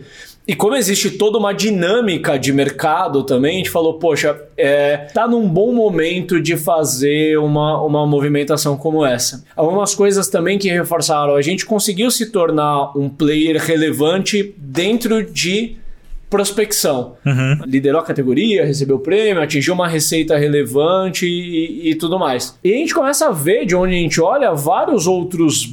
Né, vários outros gaps, vários outros buracos em adjacências que estão próximas da gente, e a gente eventualmente olhar para entrar de forma orgânica, que era uhum. o caminho tradicional de uma empresa que está no estágio nosso. Uhum. Mas ter é, olhado para ingressar nessas adjacências através de empresas que já têm o know-how, são founders que estão ali há um bom tempo, que conhecem bem, o produto está validado e tudo Exato. mais, pode fazer muito mais sentido. Então a gente acabou tendo essa primeira experiência de M&A, né? não dá para dizer que te, existe uma tese de M&A, mas a gente tem uma construção agora da Hamper como uma empresa de plataforma. Né? A gente está construindo a Hamper para ser uma empresa que atende tudo que uma empresa B2B precisa em marketing e vendas. Né? Esse é o nosso é, é pelo qual a gente está trabalhando. Eu acho que teve uma visão de quando a gente ingressou no mercado, né, que concatena com as histórias que eu contei aqui, de, uhum. de para entrar no mercado de marketing e vendas, que era o meu mercado, se entrar por vendas, tinha os CRMs já relevantes no Brasil, etc. Para entrar pelo lado de marketing automation, já tinham players muito alavancados, muito capitalizados eu encontrei uma avenida, né, ou a minha Normandia, através da prospecção. E foi uma boa avenida, né? a gente conseguiu seguir os Sim. últimos cinco anos. Mas, de novo, né, a, a gente olha pro landscape como um todo, né? Uhum. A dor da, da empresa B2B ela não se limita só à prospecção. Eventualmente ela está resolvendo com outras ferramentas ou de outros jeitos mas a gente acredita que a dor que a gente quer resolver e o jogo que a gente quer jogar é de conseguir resolver de ponta a ponta o que uma empresa B2B precisa para gerar o lead, para gerir esse lead, para efetivar a venda. Bem legal. Aí isso gera um desafio de jornada um, um tanto diferente. E como é que está sendo? Os sócios permanecem da Lahar ou não? Nesse caso, né, nessa operação, sim, eles vieram. Estão é... juntos contigo para construir. Isso, eles se tornaram Bacana. sócios minoritários na Hamper e estão tão junto com a gente para construir, porque é uma construção, é né? Construção é um sonho, é uma jornada sim, que é, faz sentido para ambos, né? Na, na, pelo menos na minha percepção, olhando um pouco à distância. Muita gente pode olhar o M&A como assim, ah, aconteceu a aquisição, tipo, o M&A foi realizado. Na verdade, ali se iniciou o M&A, uhum. né? Agora a gente vai começar a construir uma história história juntos, do lado da Hamper de ingressar em um mercado que a gente conhece porque sempre teve do nosso lado e como eu contei, né, foi um pouco de resgate da minha gênese, eu, uhum. eu nasci no inbound fui pro outbound por oportunidade, né? Como uma ponta de lança para entrar no mercado e tal. Mas tem esse resgate de algo que eu sentia que em algum momento eu estaria inserido, mas fazendo isso com quem conhece da jornada e eles fazendo parte agora, os founders, o time, de uma empresa que vem num crescimento alavancado, que tem respaldo de venture capital, que pretende levantar mais rodadas, que vem construindo uma história, um brand, putz, nós criamos eventos, criamos coisas legais no entorno da empresa que montam Sim. um conjunto que eventualmente para outras empresas menores pode fazer mais sentido estar tá junto. Né? Eu acho que esse é um, um pouco do momento que a gente vive do nosso mercado de marketing e vendas, né? um, um momento de que eventualmente algumas empresas pode fazer mais sentido elas estarem junto com uma marca, ter uma marca que conseguiu se posicionar de alguma forma liderando um movimento, sem a pretensão aqui de se afirmar líderes, né? Uhum. Líder, porque líder em que critério? Uhum. A maior? Eu não sou a maior do, do, do mercado de marketing de vendas, mas de eventualmente liderar um movimento Sim. que seja atraente para outros empreendedores e falar, eu tenho mais oportunidades de crescer daqui para frente fazendo parte deste movimento do que tentando fazer aqui Sim. sozinho, concorrendo com Deus e o mundo e tal. Cara, você não sabe como eu fico feliz de ouvir, né, do, esse, essa história que você contou, esse crescimento que você tá, tá vislumbrando, porque eu acredito que agora acelera bastante. É um, é um momento que você vai ter uma história mais ampla para contar, muito provavelmente ele tinha penetrado em clientes que talvez você ainda não estivesse, uhum. e agora vai ter uma sinergia Sim. interessante aí. Eu acredito muito, cara. Se prepara pelo que vem aí. Né? É bom, bom ouvir isso de quem vem fazendo isso, né? A gente não subestima o desafio de novo, né? é, né? Da, da parte de sinergias, integração de produto, integração de cultura, exatamente no momento que a gente está agora, né? Uhum. Começando a mergear as, as culturas, encontrar pontos de sinergia de produto e por aí vai. Mas a, a, complexidade ela é absurda. Mas se bem alinhado e bem executado, a chance de sucesso é exponencial. É alto, claro. Porque assim, a complementariedade, sim, né? Sim. Eu acho que durante muito tempo se falou isso, e isso é normal em, em todo o mercado, né? Para impulsionar uma tese, você menospreza um pouco a outra, né? Então, quando o inbound surgiu, o inbound, é, é, para criar um, um, certo espelhamento, né, falava mal do outbound. Aí o outbound surgiu na época da Hamper com uma nova roupagem. Falou assim: não, aquele outbound velho tá tudo bem falar mal dele, mas uhum. existe uma nova forma de fazer. E aí começa do mercado assim: mas o que, que é melhor? Uhum. O inbound ou o outbound? E durante muito tempo isso projetou, as empresas conseguiram Sim. crescer com isso. E hoje a história que a gente quer contar é por que um contra o outro e por que não os dois juntos. Eu conheço um pouco da história da Superlógica, sempre soube usar muito bem os dois juntos, um complementando, um retroalimentando o outro, ou um para endereçar um certo mercado, outro para endereçar outro Sim, mercado. E a gente apanhou, viu? Não tenho, eu não tenho vergonha de falar aqui que a gente apanhou para botar de pé uma operação de outbound que não é trivial. Não, bicho. A gente aprendeu a fazer o inbound e chegou uma hora e falou, cara, por que, que eu vou botar o outbound aqui? Dá uma olhada nessa uhum, maquininha, que uhum, maravilha, tá que redonda. tá, tá redondinha, né? Só que, obviamente, a gente começa a olhar e, e, e ver que, poxa, não endereça todo mundo, não endereça o mercado Sim. todo. Tem um uhum. segmento aqui que se eu não for lá bater na porta, sentar com o cara, eu não vou conseguir, Sim. né? E aí a gente tentou de um jeito, não deu muito certo, e aí ficava sempre nessa questão do, poxa, dinheiro contado, né? O CAC, Sim. não vamos estourar o CAC. E aí falou, não, vai chegar uma hora que a gente vai ter que matar no peito isso aqui e falar, vamos encarar o, né, o outbound, vai custar, vai ser mais caro, temos que apurar. E hoje eu tenho certeza, né?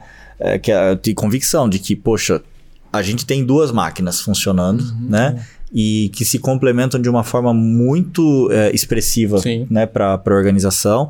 E se não fosse isso, talvez a gente começasse a entrar naquela fase de, poxa, eu, estou crescendo, mas eu não estou crescendo no uhum, ritmo uhum, que a uhum, gente uhum. pode. Né? Eu, eu, vejo muito isso acontecer, então é, cara, eu, putz, é, eu, eu acompanhei tá parabéns, a história. Né? Não, tá de parabéns. Bem, bem, sim. Começo da conversa, lembra que eu falei o mega empreendedor? Sim, aí tá vendo? Pô, cara. Esse mentiroso.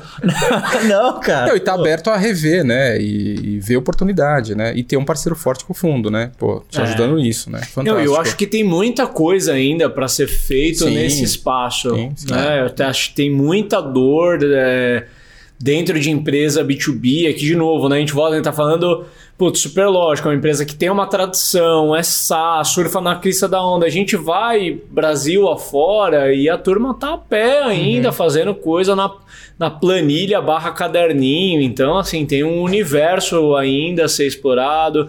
Existem adjacências é, a serem complementadas.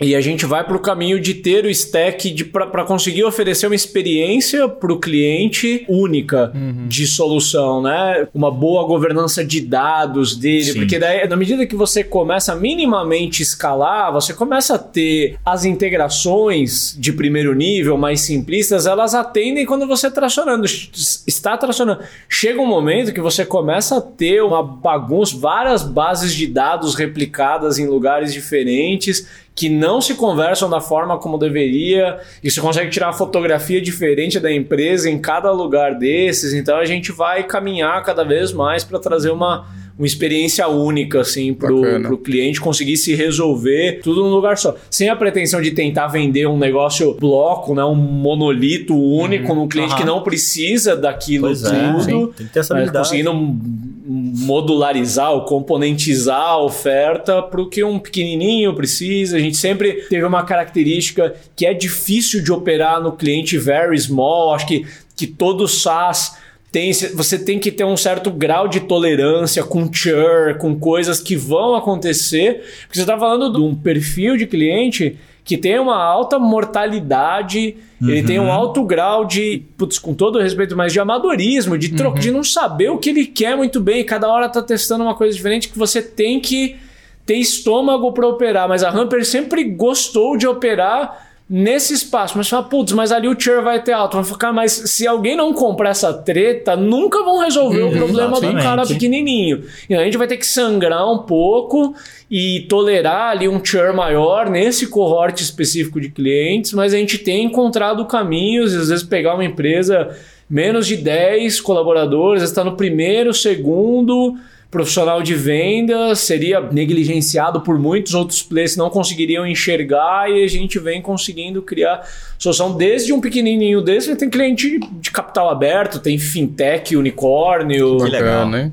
Legal. Boa. É porque é, aí você resolve com precificação isso daí, né? Sim. De uma, de uma forma muito você né? tem que saber lidar com isso. Né? É. Tem que ter um certo grau já de maturidade de mercado, é, canais de educação que já tiveram tempo de você semear de certa forma o mercado. Volta em pontos que a gente falou algumas vezes desde fazer evento, de produzir material. Então, muita coisa que a gente começou a semear lá em 2016, 2017. Não só a gente, né? Não tenho pretensão nenhuma de dizer que a gente fez isso sozinhos no Brasil, né? Vendas digitais, marketing digital, não. Uma porção de players que sobem a maré para todo mundo, mas hoje é muito mais fácil de você falar, pô, hoje a gente fala assim, inbound, outbound, a gente nem para para explicar o que é. Se a gente fizesse isso há uns anos atrás, a gente ia ter que fazer um parêntese aqui e gastar uns 20 minutos explicando do que a gente tá falando. Então tudo isso facilita muito mais. O empreendedor ou empreendedora que está no game agora, ou porque está empreendendo agora e tem a oportunidade de já começar com um repertório maior, porque a informação está acessível, ou até mesmo porque a pandemia colocou todo mundo em risco e forçou todo mundo a sair da zona de conforto Sim. e estudar. Então, assim, a, a barra subiu muito, né? Uhum. É, Exato. Tem muito ainda a ser feito, mas é muito mais fácil de falar sobre vendas digitais, processos digitais sim, de forma sim. geral hoje do que era alguns anos atrás. Você falou um negócio agora que é bem interessante, porque você pega um cara pequeno, que em tese você vai ajudar esse cara a crescer. Uhum. Tá trabalhando sim, venda, sim, é o vai, propósito, né? É que é o propósito. Sim. Você trabalha, ok, ferramental, mas você trabalha conteúdo forte também uh, nesse desenvolvimento, porque até se ele sobrevive, é sucesso para você. Claro. Sim. Como é que como é que você lida com isso? Você tem um tripé forte ali de, de conteúdo embasado para desenvolver esse empreendedor? É, a gente se enxerga na Hamper Baldini como uma empresa de tecnologia e de cultura, cara, desde tá. sempre. Tecnologia é o meio, é uhum. por onde a empresa se capitaliza, né? Sem romantismo sim, em excesso sim. aqui, né? Uhum. Mas você não transforma o mercado só vendendo software. Então a camada de educação sempre andou junto. E a camada de educação não é só uma educação professoral. Pelo menos nós na Hamper não nos identificamos muito com querer ensinar a coisa como uma verdade absoluta. Tanto é, vou dar um exemplo. A gente usou muito predictable revenue no uhum. começo como uma forma de impulsionar para trazer uma educação para um mercado que estava quase que em base zero, né? A gente estava falando Exatamente. assim de anos atrás, é. um mercado que acreditava em venda como dom. Então você traz um framework que propõe ciência, processo, poxa, melhoramos muito. Mas insistir só no predictable revenue significa que o modelo que é ensinado num livro, que já tem um bom tempo, etc., é a única forma de suceder. E não é. Uhum. Porque, cara, você pode pegar empresas SaaS em estágios semelhantes, com tickets semelhantes, região geográfica semelhante, mudou uma variável, o jeito de vender é completamente diferente. Quer dizer, o, o jeito de vender ele é tão particular quanto o código-fonte do software. Uhum. Então, assim, ficar ditando verdades absolutas que o jeito de vender é esse, tipo, coisas que eu nunca curti. Me perguntam. Ah, Ricardo, qual, qual, qual, que é a cadência perfeita? Mas lógico, é normal, porque sabe, a gente tem acesso a dados, consegue tirar benchmark da uhum, nossa base sim. e ver o que está falando.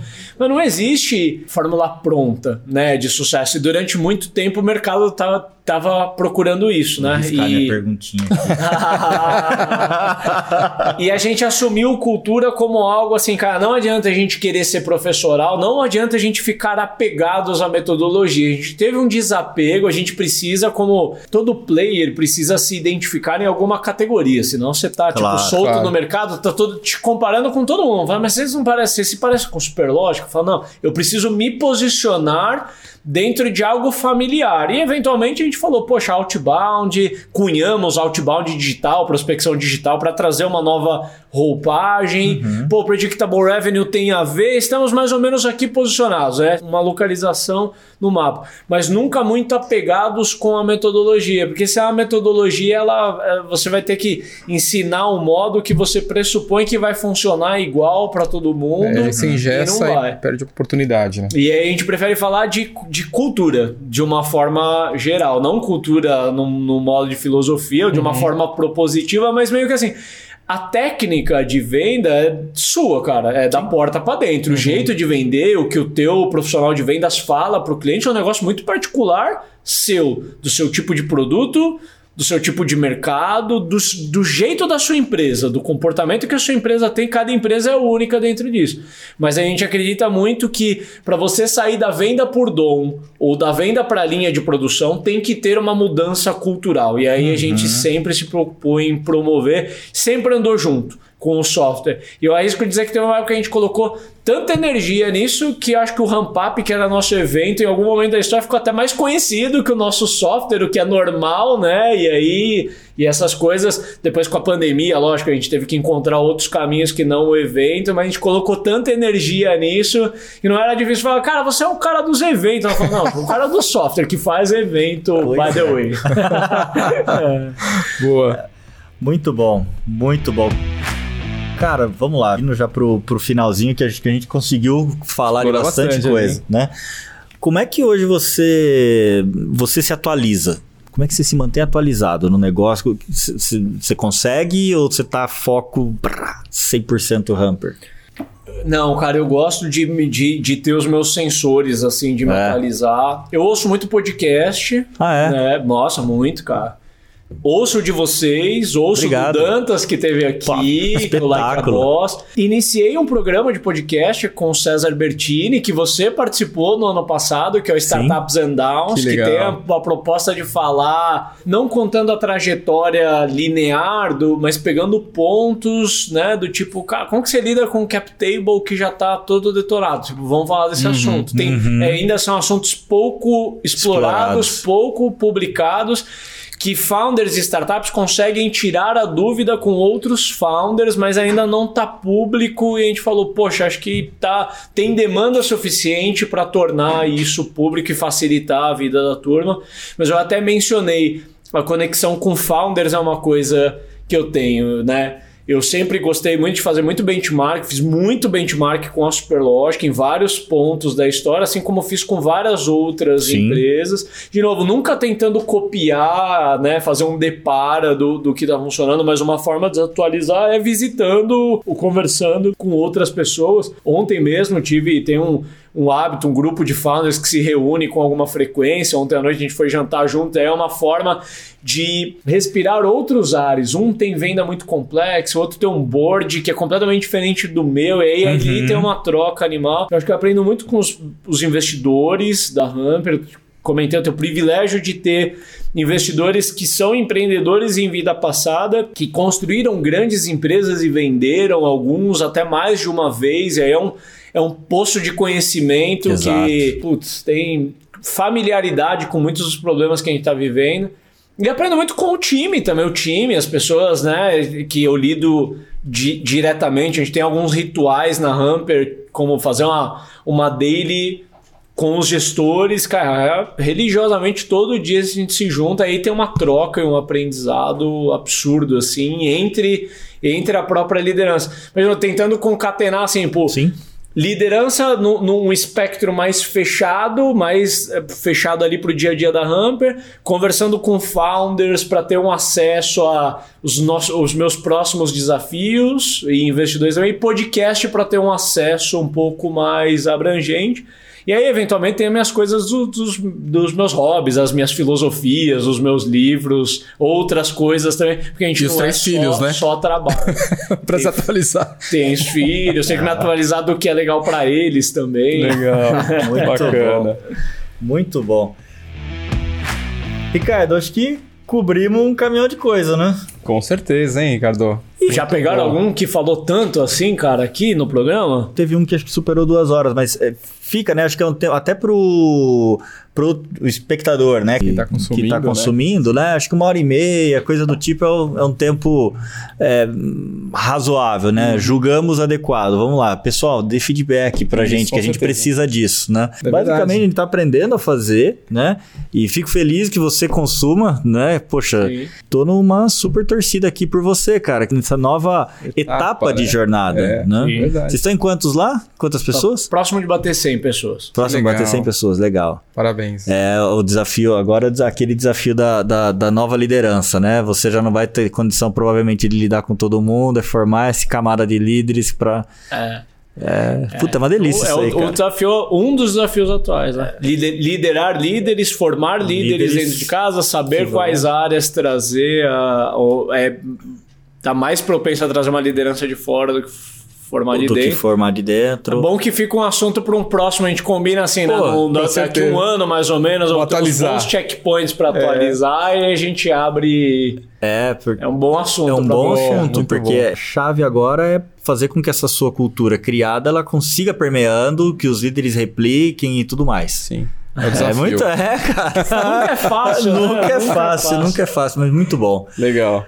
Gente, Valeu, obrigado. Feliz de estar aqui com vocês. Valeu Obrigado. pelo convite. E parabéns aí pelo trabalho que vocês fazem. Eu sou fã da Superlógica, assim, não tô, não, não fui convidado como um cliente case nem nada, né? Gosto de graça, assim. Obrigado. Comecei a usar lá atrás, na época da agência, mudou minha vida na agência. Eu era o, o empreendedor que emitia nota fiscal.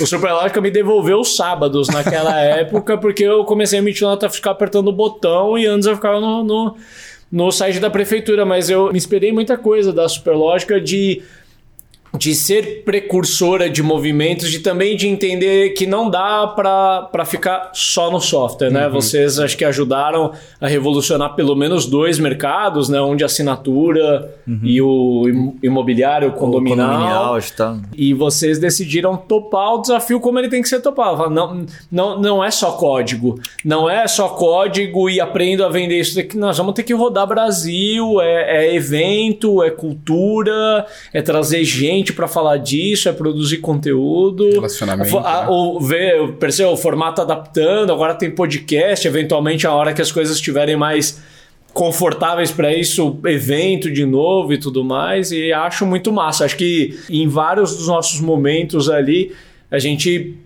pegou emprestado assim componentes, né, de, de olhar, ou no mínimo foi conta- contaminado com boas inspirações assim de coisas que, que, que vocês já estavam fazendo. Ah, Bacana. obrigado, cara. E olha, eu vou, vou até contar um segredo aqui, pouca gente sabe. Num evento seu, né? Num, num Ramp Up Tour, acho que era encerramento de uma jornada de, de eventos que vocês fizeram, né? Era um evento numa, numa quinta-feira, a gente palestrava, a gente tava com stand, com, com palestra e tudo mais. Na noite anterior, a gente fez o acordo com a Warburg Pincus, que foi o, o, um rodada investi- uma rodada de investimento super importante para nós no final de 2019. Cara, a gente passou a noite, virou a noite trabalhando, o pessoal foi legal, desligou o ar-condicionado naquela, né? Tem que assinar É sério, não vai ser, não é mole não. Tipo, mesa enorme assim, galera com fome, com sono, mas a gente conseguiu chegar no final. E no dia seguinte tinha ramp No dia seguinte tinha ramp up, eu palestrava, fui virado, né? Caramba. Consegui, tomei um banho, pelo menos, né? O pessoal do time lá. E fui pro ramp up. Tem parceiro que a gente fez até hoje lá desse evento. Então, nossa história ela tá muito mais né, misturada, se atrelada do Interligada que aí, né? interligada É, do, que, do que muita gente imagina, né? Do que, Você vê, eu consegui você- dar o troco, né? Porque em 2017 quem palestrou virado. virado foi eu, você. é. Pois é, então. aí- O mundo é muita volta. O mundo dá volta, mas voltas boas, voltas ótimas. E assim, lembranças que a gente que guarda com carinho. tremendo. Muito, Bacana, né? Acho que uma coisa que é, né, vou- tal- talvez pareça pouco humilde o, o- o- o comentário, mas a gente tá deixando fortes registros de uma indústria que está sendo construída agora, Sim, né? Ajudando história, né? a criar, né, a irradiar coisas boas e inspiração para as próximas gerações que vão seguir tocando esse negócio e de ter participado. Teve um pouco, comentei na história no começo, putz, vendo um negócio software de caixinha, mandar catálogo por correio, vendo, tipo assim, esse negócio nascer e poder dar uma pequena contribuição, né? Talvez na, na- no, no livro de, de startup do Brasil, a Superlógica tem ali o seu trecho, o seu parágrafo, a Hamper tem algumas linhas Ah, mas ali. tem, é- legal. Tamo, tamo junto cacete construindo. E a cara. gente vai ler ali na frente, vai se orgulhar do que você tá fazendo, né, Baldini? Sem né. Ricardo? Muito bom. Muito Sim, bom. Muito bom. Valeu, Isso aí, pessoal. pessoal. Esse foi mais um Superlógica Talks, o podcast de empreendedorismo e tecnologia da Superlógica. E aí, gostou? Se conhece alguém tão fera quanto o Ricardo, e eu falei que o Ricardo era foda, né? Um mega empreendedor, e aí? O que vocês acham? Mas se conhece um cara tão bom quanto ele, ou que tem uma história pra contar, comenta aí, deixa um comentário que a gente vai ter um prazer enorme de trazer a pessoa aqui pra apresentar o case, pra dividir é, experiências aqui com a gente. E não esquece, marca lá no sininho, curte esse episódio, ajuda a gente a circular e a ser referência para mais e mais empreendedores nesse Brasil. O que acho que a gente precisa é de muito empreendedor para mudar esse mundo, mudar esse Brasil, para quem sabe se tornar aquele país que a gente tanto espera. É pelo É empreendedorismo que a gente constrói esse país que a gente quer, né? Com Sem certeza. dúvida nenhuma. Isso aí. Então é isso, pessoal. Obrigado. Valeu, Até a gente. próxima. Valeu, tchau, tchau. Tchau, tchau.